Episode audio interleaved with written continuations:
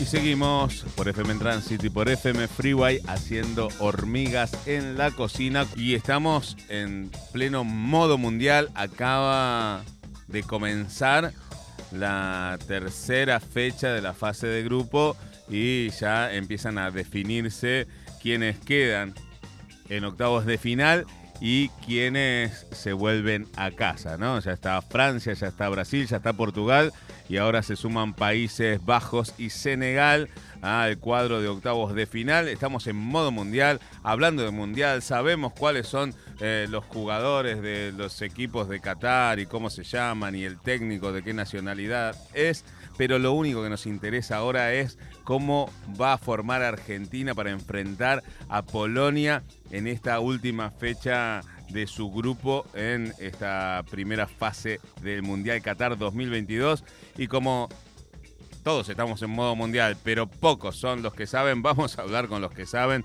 Nos vamos a comunicar con Julián Quintero, que es licenciado en comunicación social y director del medio deportivo Historias de Gol, que nos va a contar un poco cómo está palpitando este mundial y cómo ve a la Argentina para el partido de mañana a las 4 de la tarde. Julián Martín Mesuti te saluda, ¿cómo estás? ¿Cómo va, Martín? Buenas tardes. Gracias por la comunicación. No, gracias a vos por tomarte este ratito entre partidos, ¿no? Porque ahora a las 4 ya se viene también otra, otra nueva tanda de partidos y seguramente estás ahí con, con mucho laburo.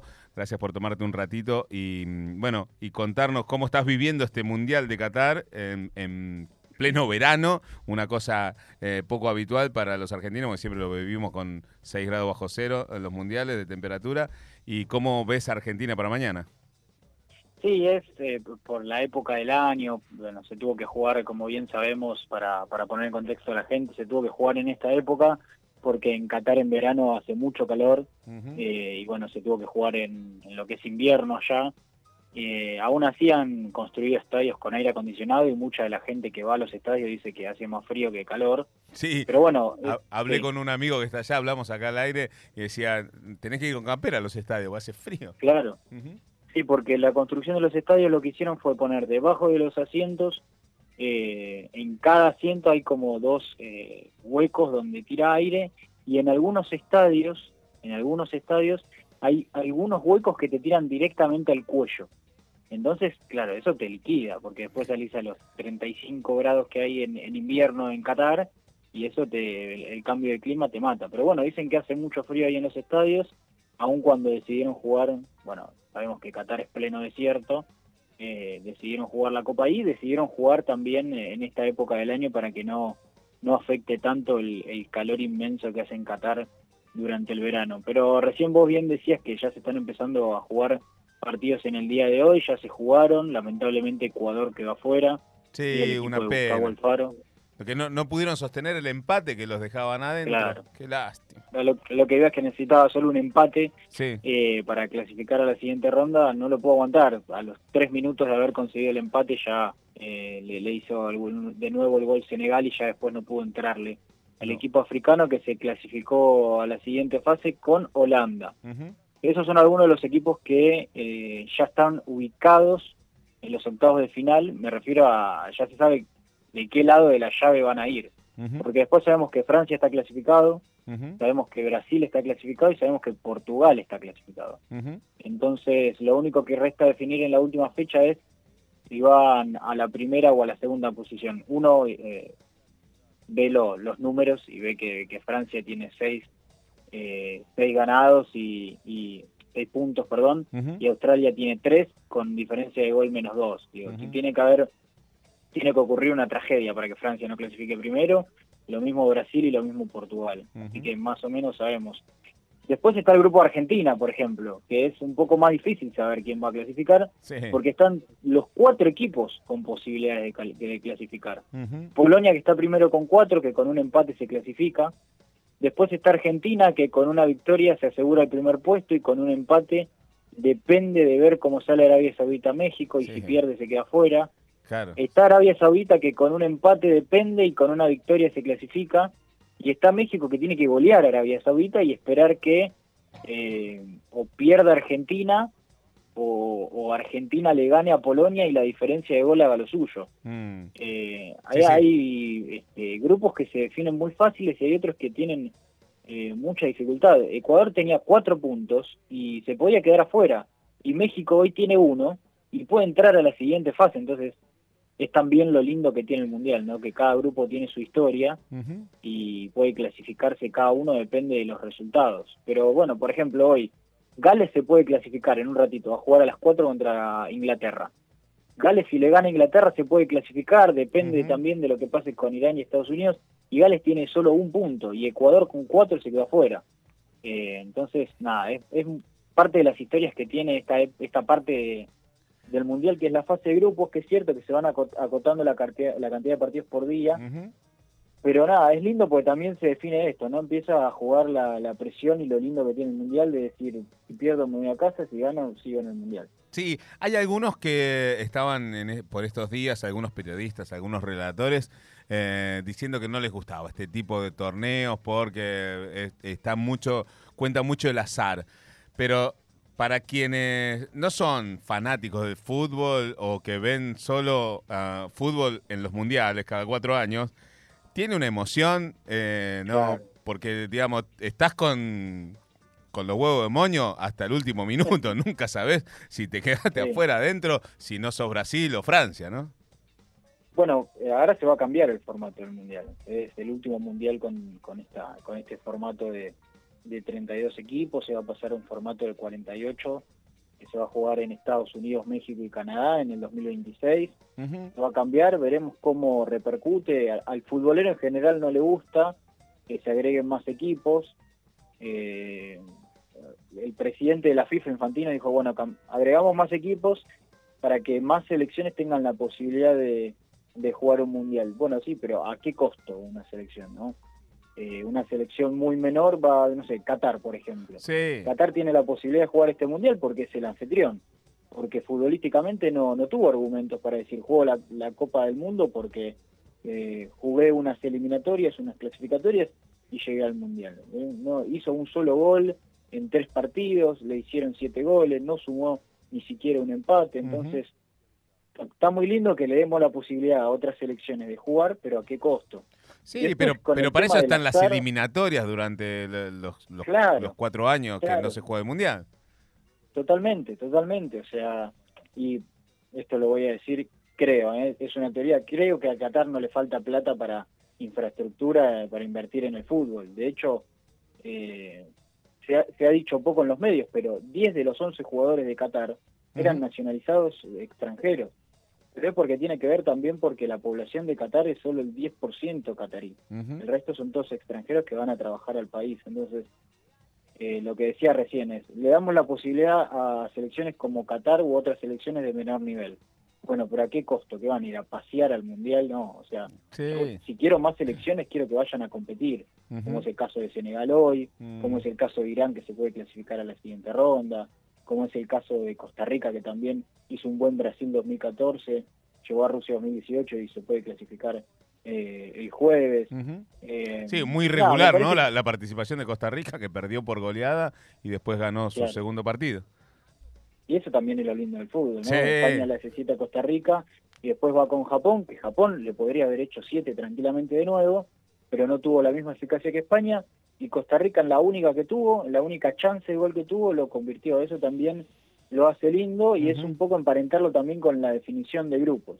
¿no? Alemania, por ejemplo, que no jugó nada, que perdió con Japón, que empató con España, tiene un punto y llega con chances. Eh, y bueno, nada, también es llegar con chances a la última fecha, algunos tienen chances, otros no, nada. Creo que es, eh, a mí me gusta vivirlo así, esto de, del azar, eh, a ver, el azar lo dejas de lado cuando decís, son siete partidos. Y ganar los siete partidos, ahí campeón del mundo. Sí, eh, digo que, que, el mínimo error te deja fuera. Mm, y eso hace que, que, bueno, que uno tenga una concentración máxima y que tenga que plantear los partidos con mucha inteligencia. Y es cierto que para selecciones, digo, voy a hablar de la Argentina, como la Argentina, que tiene jugadores dispersados por, por el fútbol mundial, el fútbol europeo, eh, mm, es más difícil tener todo el equipo con mucha antelación, digamos, 15 días antes todavía estaban jugando, ¿no? en Francia, eh, en, Italia, en España. Así que es más complejo plantear las, tácticas y las estrategias de los partidos como pudo hacer Irán con Argentina, que le salió muy bien. Pero pensando en, mañana con Polonia, ¿cómo ves a la Argentina? ¿Cómo viste al técnico después de la conferencia de prensa? Va a ser un partido bastante complicado. Por lo que vimos de Polonia en, en los últimos dos partidos, que fueron frente a México y frente a Arabia Saudita, sobre todo frente a Arabia Saudita, que Polonia se defendió mucho, y lo dijo Scaloni en la conferencia de prensa. Hmm. Es un equipo que se, se, mueve muy bien en bloque en el fondo. De hecho, el segundo gol de Polonia frente a Arabia Saudita viene por una presión de Lewandowski, que termina defendiendo mano a mano con el arquero.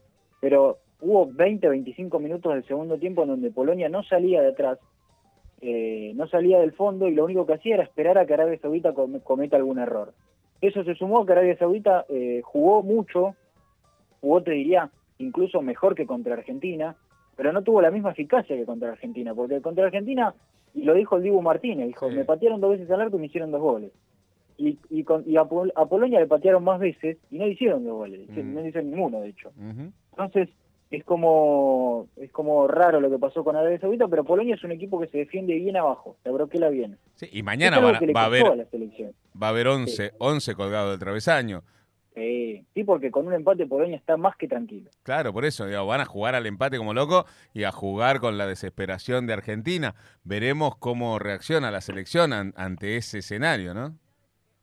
Totalmente, creo que, es ver, o sea, y, y, lo que pasó con México en Argentina, que es lo que vos decís recién, cómo reacciona, es que México en los primeros minutos también se, se quedó defendiendo. De hecho, el Teta Martino propone una línea de 5 en el fondo. Entonces ahí se defendió bien. El problema de Argentina fue que juega siempre espalda. Entonces cuando vos tenés los jugadores, no, me quiero meter demasiado en el análisis por ahí táctico de lo que pasó, pero cuando vos tenés a los que, a los que tienen que mover la pelota en la mitad de la cancha, mm. los tenés de espalda o mal posicionados, lo que haces es favorecer la presión del rival. Cuando favoreces la presión del rival te sacan la pelota más rápido. Pasó los primeros 15, 20 minutos con México y pasó también con Arabia Saudita en el primer tiempo mientras eh, Argentina pueda romper una línea de presión y que agarren la pelota, no sé, después vamos a hablar del equipo, pero Alexis McAllister, que puedan agarrar la pelota, Rodrigo de Paul o Messi, en la mitad de la cancha, a la espalda de los, de los mediocampistas, yo creo que ahí puede estar la clave de Argentina frente a Polonia. Pero tiene que, tiene que mover la pelota rápido y tiene que posicionarse bien. Ah. vamos a ver también el equipo. Mm. bueno, ahí, tiraste, ahí tiraste algunos nombres. Eh, el periodismo deportivo y el público en general clama por Enzo Fernández que salga de titular. ¿Vos crees que eso debería pasar? Yo creo que Enzo Fernández tiene que ser titular, pero eh, no en la posición en la que se nombra, porque recordamos que Enzo Fernández con México entra de 5, entra por Guido Rodríguez. Para mí tiene que entrar como acompañante del 5. Yo creo que tendría que salir Rodrigo de Paul, me parece que es un gran jugador, pero que está en un bajo nivel. Ah, qué difícil eso que acabas de decir, porque como que Rodrigo de Paul es el, estandarte, ¿no? Ocupó el lugar que, dejó vacantes Macherano, ahí con, con eso del armado, de la garra, de la... de, ponerle así como carisma a la selección desde el medio campo, pero yo coincido con vos, no, no estuvo al rendimiento que nos tenía acostumbrado en los dos primeros partidos. Aparte jugar en la selección argentina implica aprovechar los momentos de cada jugador. Por eso Enzo Fernández entra y por eso Enzo Fernández hace lo que hace, porque viene de un año excelente River, viene de seis meses magníficos en Benfica, que hace iguales en Champions, que es verdad, tiene una posición que es la de cinco. Entonces, si Enzo Fernández está bien en este momento, hay que aprovecharlo, hay que, hay que utilizarlo y hay que hacerlo jugar. Rodrigo de Paul está mal, lo sentamos en el banco un rato, le explicamos que toma 12-4 y después puede ingresar a la cancha. Nadie eh, discute la actitud y la calidad que tiene De Paul. Yo solo creo que está en un mal momento. Bueno, juguemos, a, juguemos a que sos Lionel Scaloni y tenemos que armar los 11 titulares para mañana. Entonces, va Dibu Martínez al arco. Martínez al arco, mm. yo me quedo con Montiel eh, como defensor por la derecha. Sí. Otamendi y Lisandro Martínez, que es la dupla central contra México, para mí jugaron bien. ¿Lo limpiaste al Cuti Romero? Sí, al Cuti Romero lo dejo para, si estamos en el segundo tiempo ganando, línea de 5 y que ataque Polonia. ok, bien. Entonces. Lateral izquierdo lo pongo a Marcos Acuña, me parece que tuvo un mejor partido que Tagliafico contra Arabia. Creo lo mismo, sí. Mediocampo, eh, si está bien yo pongo Paredes. Pero yo creo que físicamente no está respondiendo, entonces hmm. lo incluyen a Guido Rodríguez. Pero yo hmm. lo pondría a Paredes. A ver, Paredes. Enzo Fernández a la derecha, esto es un 4-3-3, ¿no? Enzo Fernández a la derecha, Alexis Macádiz a la izquierda. Probablemente la figura del equipo frente a México. Vos sabés que eh, eh, está bien eso que planteás, pero creo que no te va a dar bola Scaloni. Pero, no, no, no. Pero no, de hecho, creo que, Scaloni dijo que podía repetir el equipo. Enzo Fernández y McAllister fueron los, los que, digamos, mejores respuestas le dieron, renovaron el, digamos, la, el medio campo de, la Argentina frente a México, ¿no? Totalmente. Y aparte, por ahí no, no lo dimensionamos tanto, pero lo que hace Enzo Fernández, un chico joven, de meterse al área a los ochenta y pico de minutos, tirar dos bicicletas y clavar la pelota en el ángulo, como si estuviera jugando en la puerta de su casa. Un irresponsable, un irrespetuoso. claro, es un. Sí, sí, de, pendejo irrespetuoso, por decirlo de alguna manera. Pero hermoso. Pero, pero es lo que tiene que hacer eh, la delantera argentina, ¿no? Claro. Bueno, y, arriba nos quedan. Messi y María Lautaro. No, no hay duda ahí. Bueno, yo, yo creo que, vas a coincidir con Leonel Scaloni en la, en, la, línea de ataque y en la de defensa. En el medio campo me parece que no te va a dar bola, pero bueno. Eh, yo creo que no, yo creo que va a jugar De Poli y va a jugar Guido Rodríguez. Eh, sí, yo también. Pero bueno, veremos, veremos entonces. Ya me puse nervioso, ya me diste la, formación y ya me puse como loco. Eh, bueno, Esperemos que, cómo sale la Argentina mañana, cómo se defiende Polonia y cómo la Argentina trata de resolver ese intríngulis, porque acá es cierto que el empate nos, pone a, hacer cuentas, pero lo que sirve es ganar, ¿no? Sí, sí. A ver, lo que sirve es ganar por, por dos cosas. Primero, porque salís primero de tu grupo. Y segundo, porque vas a una zona de, la, de las llaves, digamos, que no es tan complicado, porque vos vas a jugar con el segundo del grupo D que está entre Australia, Dinamarca o Túnez, me imagino que Australia, mm. o sea que ya tenés octavos con Australia. Después podés tener eh, unos cuartos con Holanda, pero Holanda tampoco está jugando demasiado bien. Eh, entonces, no te digo que el camino allanado, pero en una de esas, en la misma zona tenés a Irán, eh, o, tenés a algún otro otra selección que vos decís puede ser un poco más fácil no sé ganarle a Irán que ganarle a Inglaterra de repente o a Francia sí, sí. Eh, igual está bien que vos hagas ese análisis, pero paso a paso. Vamos, vamos, vamos por mañana con Polonia y después vemos, porque si ya me pongo a pensar en la final me pica todo el cuerpo. Este, Así que, bueno, vamos paso a paso. Mañana Argentina-Polonia a partir de las 16, toda la esperanza puesta en la selección argentina. Eh, gracias, Julián, por, este ratito y por este análisis profundo. Eh, métanse en historias de gol, ahí en Instagram hay muy buenas historias y en el canal de YouTube también van a encontrar muy buenas historias eh, de fútbol, entrevistas y un montón de cosas. Hay podcast también, ¿no, Julián? Sí, en Spotify. En Spotify nos pueden encontrar también con historias de gol. Bueno, buenísimo. Así que ahí, eh, siguiendo todos a Historias de Gol, Julián Quintero es eh, el director del medio y nos y tuvo la deferencia de atendernos y explicarnos un poco de fútbol y de cómo viene la selección para mañana. Gracias, Julián. Gracias a vos, Martín, y bueno, a disposición. Un abrazo.